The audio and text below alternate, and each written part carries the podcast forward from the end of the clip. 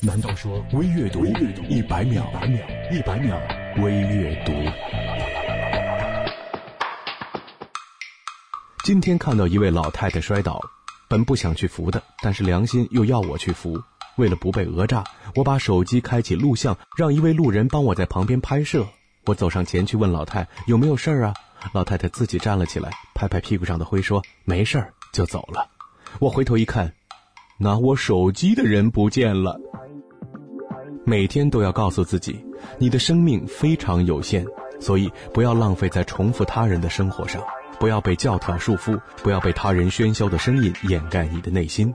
你要有勇气听从你心灵和直觉的指示，你的内心知道你想要成为什么样子的，其他事情都是次要的。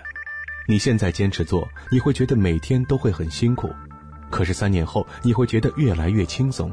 你现在不去坚持做，你会觉得每天都很轻松惬意。三年后，你就会觉得越过越辛苦。Sometimes you try your hardest, but things don't work out the way you want them to。有的时候，即使拼尽全力，事情却仍然不会按照你想的那样发展。看来，还需要更长的时间。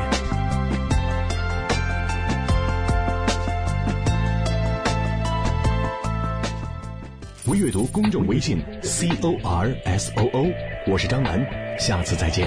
一百秒微阅读。本期节目播放完毕，支持本电台，请在荔枝 FM 订阅收听。